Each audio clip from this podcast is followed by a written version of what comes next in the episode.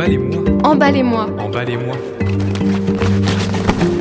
Qu'est-ce qu'on prévoit pour l'emballage Poubelle jaune, Verte, bleue, rouge, marron. Emballez-moi. mais pas n'importe comment. Pour clore ce podcast, nous allons poser dans cet épisode une question douloureuse mais nécessaire. Et si nous mettions à mort les emballages? Et s'ils disparaissaient purement et simplement? Nous allons investir un monde dont rêveraient sans doute les cancres. Un monde où les mieux notés ont zéro. Le monde du zéro déchet. Zéro déchet, c'est bien sûr un horizon. Mais bien plus qu'acheter ses lentilles en vrac, rapporter sa bouteille d'huile d'olive à la consigne, ou même que vivre une histoire d'amour avec des poules, comme vous le verrez, c'est une vision de la société. Dans cet épisode, Juliette Franquet, directrice de l'ONG Zero Waste France, et Alexandre Garcin, troisième adjoint au maire de Roubaix, chargé entre autres de la transition écologique et énergétique, nous aident à y voir plus clair. Emballez-moi. Donner une seconde vie faite de félicité et de quiétude aux emballages, les réincarner en nouvelles bouteilles, en pare-choc ou en polaire, soit améliorer le recyclage, c'est bien. Mais le recyclage a ses limites. C'est ce que souligne Flore Berlingen dans son ouvrage Recyclage, le grand enfumage. On déduira du titre qu'elle est assez véhémente sur le sujet. Parmi ses arguments, tout ce qui est recyclable n'est pas recyclé, certaines matières sont recyclables mais n'ont pas de filière, le principe de la responsabilité élargie des producteurs, la fameuse REP dont on a déjà parlé, soit l'idée du pollueur-payeur, souvenez-vous, n'empêche pas que l'essentiel des coûts du recyclage pèse sur les collectivités territoriales. Le système de bonus-malus pour l'éco-conception des emballages ne fonctionne pas correctement. Et surtout, le tout recyclage nous conforte dans l'idée qu'on peut continuer tranquillement l'ère du jetable. Bien entendu, il ne faut pas jeter le recyclage aux ordures, mais il existe d'autres voies, et notamment celle de réduire drastiquement les déchets. Ce qui est sûr, c'est que quand on regarde les champions d'Europe, la région championne d'Europe en matière de réduction des déchets, qui est la province de Trévise en Italie, eh ben on est très loin du compte. Eux, ils produisent 53 kilos par an et par habitant. Leur poubelle, elle pèse 53 kilos. Voilà. Donc c'est nous, c'est près de six fois plus. Et donc, on a une marge de manœuvre très importante. C'est l'objet de l'ONG Zero Waste, qui milite pour une société zéro gaspillage et zéro déchet.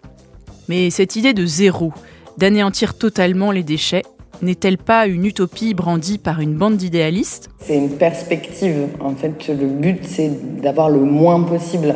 Euh, donc euh, certains nous traitent d'utopistes. Nous, on, on revendique euh, nos idéaux de vouloir euh, moins détruire euh, la planète. Mais on a bien conscience que c'est pas du jour au lendemain qu'on va produire zéro déchet et zéro gaspillage. Le mot waste en anglais, il veut dire à la fois déchet et gaspillage. Et ce qui est important, c'est qu'en fait, on parle dans notre milieu de sac à dos écologique. Donc en fait, euh, quand on achète un, produit, il faut toujours euh, avoir conscience que en fait, ce, produit qu'on a entre les mains, il a nécessité euh, des tonnes de ressources naturelles à être extraites, ensuite du transport, de la transformation, la distribution. Donc en fait, tout l'impact environnemental, il va au-delà du, du produit qu'on a et donc du déchet qui va devoir être traité. Et donc c'était très important pour nous de se positionner sur la réduction des déchets et des gaspillages.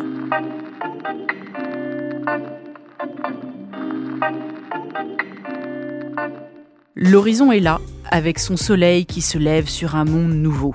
Mais concrètement, par quelle voie sinueuse va-t-on y arriver? Sur l'exemple des emballages en particulier, le mieux, ça restera toujours le vrac et la consigne, plutôt qu'un produit, euh, un emballage, pardon, euh, qui soit euh, issu du recyclage ou potentiellement recyclable.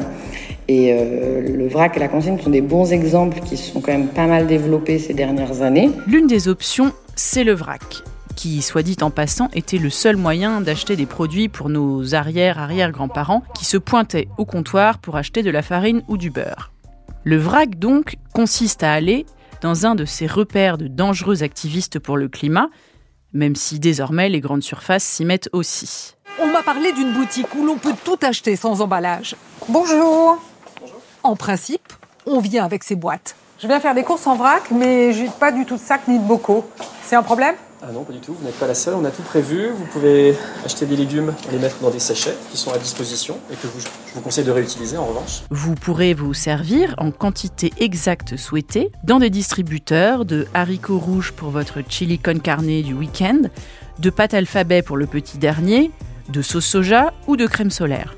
Ça présente l'avantage de se débarrasser des traditionnelles multiples couches d'emballage. Et vous conditionnerez vos victuailles dans les contenants de votre choix bocaux en verre, sachets en papier ou en tissu. La consigne consiste à rapporter les contenants des produits, bien souvent en verre, comme le font les cafetiers avec vos bouteilles de coca, pour qu'ils soient lavés et réutilisés. C'était, rappelons-le, le système prédominant avant l'avènement du jetable et du recyclage. Ça peut donc concerner votre bouteille d'huile d'olive, votre flacon de parfum, mais aussi votre pot de crème cosmétique. En Allemagne, la consigne instaurée depuis des décennies a permis de diviser par 5 les émissions et par 4 l'énergie utilisée par bouteille. Aujourd'hui, effectivement, il faut toujours rappeler que la, consigne, euh, elle était en place euh, il y a à peine quelques décennies et que en fait, euh, c'est une filière économique, industrielle qu'on a perdue malheureusement à cause de l'arrivée de l'usage unique et en particulier du plastique. Euh, donc effectivement, aujourd'hui, euh, ça nous paraît plus compliqué.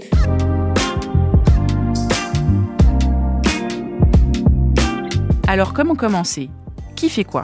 C'est à chacun de regarder autour de chez soi, est-ce qu'il y a un magasin en vrac, est-ce qu'on peut faire de la consigne, est-ce qu'il y a une ressourcerie, est-ce qu'il y a une ONG, est-ce que euh, donc il faut nous on prône vraiment une démarche zero waste qui soit territorialisée et qui permettent à chacun d'aller regarder les alternatives euh, autour de chez soi. C'est le rôle des entreprises de revoir leur mode de production, c'est le rôle des collectivités locales de, soutenir des commerces en vrac, euh, de soutenir la consigne, de soutenir euh, la réparation. Ben, on voit que les petits réparateurs qui avaient au coin de rue il y a encore quelques dizaines d'années, il y en a beaucoup qui ont disparu. Donc c'est toute une économie aussi locale à à, soutenir pour euh, que toutes ces alternatives soient plus accessibles. Et pendant ce temps, que fait la puissance publique? Elle édicte un certain nombre de lois, comme la loi AGEC, loi anti-gaspillage pour une économie circulaire de 2020, nous l'avons vu, qui affirme que la responsabilité élargie des producteurs doit prendre en compte les impacts en bout de chaîne de ce qu'ils produisent, en gros de leur conception à leur mort. Et si Juliette Franquet souligne les avancées législatives depuis quelques années, pour elle, évidemment, le rythme est trop lent. Il y a beaucoup de choses qui ont avancé, mais parfois c'est aussi des actions qui sont un peu symboliques, alors que pour nous, la vision euh, du zéro déchet, euh, ça doit être vraiment un changement de, paradigme et de repenser notre société pour qu'on arrête cette surproduction. Le bon exemple, euh, c'est sur le plastique. Euh, il y a beaucoup d'interdictions de plastique à usage unique. Donc il y a même un objectif d'en sortir d'ici 2040. mais pour nous, il y a des enjeux qui sont plus structurels, qui sont beaucoup plus importants. Par exemple, en ce moment, on travaille sur le fonds réparation qui permet en fait de rendre plus accessible aux citoyens et citoyennes le fait de réparer un objet. Par exemple, dans la loi euh, qu'on appelle AGEC sur euh, l'économie circulaire, euh, il y a eu des premières choses sur l'encadrement de la publicité. Là, par exemple, dans cette année 2022, on attend des décrets sur l'information du consommateur, par exemple les termes de biodégradable, biosourcé, recyclable, issu du recyclage. Et quand on, voit, euh, par exemple, la notion respectueux de l'environnement, en fait, ça ne veut rien dire.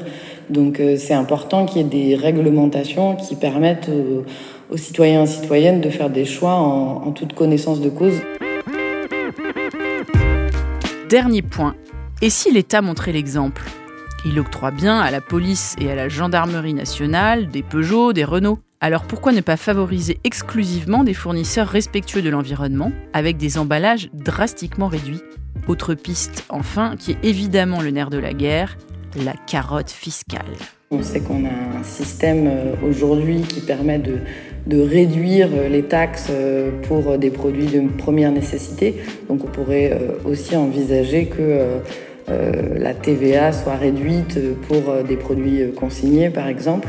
En bref, on comprend que le zéro déchet est une démarche globale, à 360 dirait-on dans la neuve langue des agences de com. La France va prendre le tournant de la 5G parce que c'est le tournant de l'innovation.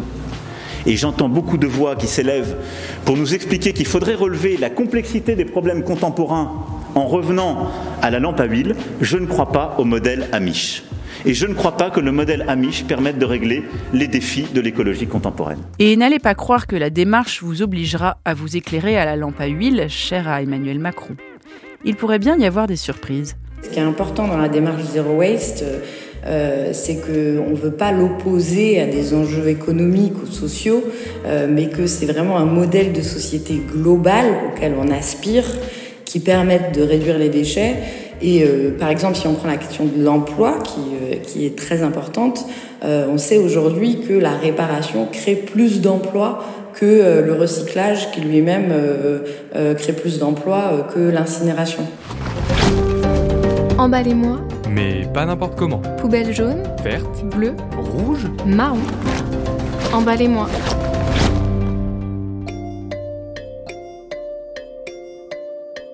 À chacun donc de prendre sa part. À l'État de prendre les mesures qui conviennent, aux entreprises de revoir leur mode de production, aux particuliers de s'engager et aux collectivités locales de soutenir les initiatives vertueuses sur leur territoire. En la matière, quelques villes font figure de modèle. C'est le cas de San Francisco aux États-Unis, de Caponari en Italie et en France de Roubaix, la ville qui affine la mimolette, s'enorgueillit de son musée d'art et d'industrie, la piscine, la ville qui est aussi l'une des plus pauvres de France, avec 43% de la population qui vit sous le seuil de pauvreté. Pourtant, depuis 2015, la mairie a fait du zéro déchet son fer de lance. Alexandre Garcin, troisième adjoint au maire, raconte comment est venue cette idée presque saugrenue. Alors en fait, euh, le, zéro déchet à Roubaix, il est, apparu dans la campagne euh, des municipales en, en 2014. Euh, où le sujet de la propreté était un, sujet fort pour tous, mais sur lequel finalement on n'apportait que des réponses traditionnelles de nettoyer plus. Et nous, on a voulu répondre autrement dans cette campagne-là en, proposant voilà, un projet zéro déchet, c'est-à-dire finalement supprimer le déchet à la source. Un projet qui a été proposé à l'échelle individuelle dès 2015. Pour cela, la ville a compté sur deux caractéristiques de l'espèce humaine. 1. Sa fierté. 2. Son amour du jeu. Et a lancé à ses habitants un défi zéro déchet. Mais par où commencer alors? Comme chez le généraliste ou le marchand de fruits et légumes par la pesée. Et pour cela, on les accompagnait, on les accompagnait, on leur proposait d'abord de, peser leurs déchets. Ça, c'est très important parce que la, prise de conscience, elle commence euh, par, euh, le fait de peser ses déchets. Euh, et, quand on pèse ces déchets, en plus, on, demandait de peser avec une petite balance à crochet, euh, une espèce de, pèse-bagage. Euh, et, physiquement, on prend conscience de ce qu'on produit. Et, voilà, quand on sait que un Français en moyenne produit 240 kg par an et par habitant de déchets non recyclables, bah c'est trois fois son poids physiquement. Une fois après avoir pesé leurs déchets et être bien souvent tombés de leur chaise, les habitants sont conviés à des ateliers sur des thématiques très différentes et les meilleurs d'entre eux peuvent même repartir avec une poule. Savoir cuisiner autrement, euh, en, recyclant les restes. Voilà, c'est ça. Alors, c'est une cinquantaine d'ateliers différents qui sont proposés euh, chaque année. Alors, certains reviennent hein, euh, dans l'année, suivant la demande. c'est aussi bien le compostage, c'est aussi bien les produits d'entretien, c'est aussi bien les produits de beauté, c'est l'eau du robinet versus l'eau en bouteille. Euh, aussi conserver ses aliments, euh, savoir faire des confitures, des compotes, euh, des, des, conserves. c'est ranger son frigo, faire le zéro déchet aussi avec ses animaux de compagnie. On, propose aussi un atelier poule où très concrètement on sort de l'atelier avec les poules. Et l'opération fonctionne. Aujourd'hui, 800 familles se sont engagées dans le défi, soit 2400 personnes. Alors certes, à l'échelle de la population des Roubaisiens et Roubaisiennes, ce n'est pas gigantesque. C'est environ 2,5% des 100 000 habitants. Mais Alexandre Garcin compte sur un effet boule de neige bien connu des experts en marketing. En fait, quelqu'un qui est convaincu par un produit, il va convaincre autour de lui cette personne. Et donc, euh, quand on a 800 familles qui, sont euh, convaincues qu'en changeant leur mode de consommation, elles, gagnent en qualité de vie, eh euh, elles vont en parler autour d'elles à 7, personnes autour d'elles. Euh, chaque, enfin, chaque personne va en, parler à, 7 personnes autour d'elle. Et donc, de 2,5%, on passe à, 15%, euh, peut-être 20% de la population qui est touché. Vous pensiez que seuls les bobos se lancent dans l'aventure et qu'il faut un certain niveau de vie pour s'y engouffrer? Vous vous trompez. On avait vraiment tout type de profil. Et encore aujourd'hui, hein, sur, chaque année, sur les 100 familles qui rejoignent le défi des familles zéro déchet, on a 10%, enfin une dizaine de familles qui euh, qui sont des familles qui dépendent de l'aide alimentaire. Donc c'est pour vous dire qu'on est, voilà, on touche vraiment tout, type de milieux sociaux, avec des, très belles histoires, hein, avec des familles qui, euh, qui, étaient dans une forme de précarité et qui ont retrouvé du pouvoir d'achat et, et un confort de vie en consommant différemment.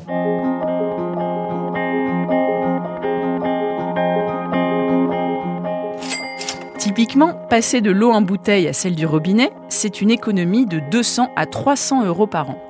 Même topo pour la lessive. La fabriquer coûte beaucoup moins cher que l'acheter en gros bidon rose. Même chose encore pour le vinaigre blanc en lieu et place de toute une série de pchit à vitres, carrelage ou toilettes. Bilan, une économie d'environ 1000 euros par an pour les familles roubaisiennes volontaires. Et pour beaucoup, l'occasion de parler aux voisins de la rue d'en face, à qui on n'avait jamais adressé la parole, ou de retrouver son pharmacien ou son boucher dans un autre contexte. En bref, créer du lien social, comme on dit. Ce qu'on a pu constater aussi comme, comme très belle réussite, c'est que beaucoup de ces familles zéro déchet devenaient des, acteurs engagés dans la ville. Donc c'est des citoyens qui deviennent euh, des acteurs de la ville. Avec des, voilà, on a créé du coup les ambassadeurs du zéro déchet euh, qui interviennent dans les centres sociaux, dans les écoles, voilà, dans leur entourage, et qui sont accompagnés pour former et euh, communiquer sur, sur le zéro déchet. C'est également euh, derrière des commerçants, une dynamique commerçante qui s'est mise en place avec euh, environ, euh, enfin plus d'une soixantaine de commerçants aujourd'hui qui sont, qui proposent des solutions pour le zéro déchet, que ce soit la, vente en vrac, mais aussi la réparation, mais aussi la recustomisation, mais aussi les vêtements de seconde main. En parallèle, en effet, la mairie mène une politique à destination des commerçants et des entreprises parce que tout le monde doit bosser. Donc aujourd'hui, les entreprises qui nous rejoignent euh, et qui ont envie de, s'investir dans l'économie circulaire, c'est des entreprises qui ont compris euh, que ça, ça, générait beaucoup de bénéfices territoriaux, beaucoup de bénéfices locaux. Euh, parce que l'économie circulaire, c'est finalement réparer, c'est réduire, c'est recréer, faire du réemploi, du recyclage. Et, souvent, en fait, ce, flux-là, là, où ça fait du sens, c'est quand ça crée de l'emploi local et on ne va pas renvoyer nos produits euh, en Asie pour les réparer, on va les réparer sur place. Et puis donc il va falloir trouver des pièces, si elles n'existent pas, il va falloir trouver des pièces de rechange, euh, des pièces de réparation euh, sur place, et pourquoi pas les imprimer en 3D. Donc tout ça, c'est vraiment du bénéfice local qui est recréé. Pour l'instant, je parlerait de entre 100 et 200 emplois autour de l'économie circulaire aujourd'hui, mais c'est qu'un chiffre qui va continuer à croître dans les prochaines années. Alors, combien ça coûte? Si on raisonne à long terme, pas si cher à en croire Alexandre Garcin. L'investissement de la ville, et euh, en associant l'investissement de l'ADEME, c'est euh, entre 200 et 300 000 euros par an, ce qui représente euh, pour une ville de 100 000 habitants donc un, coût de 2 à 3 euros sur la prévention des déchets.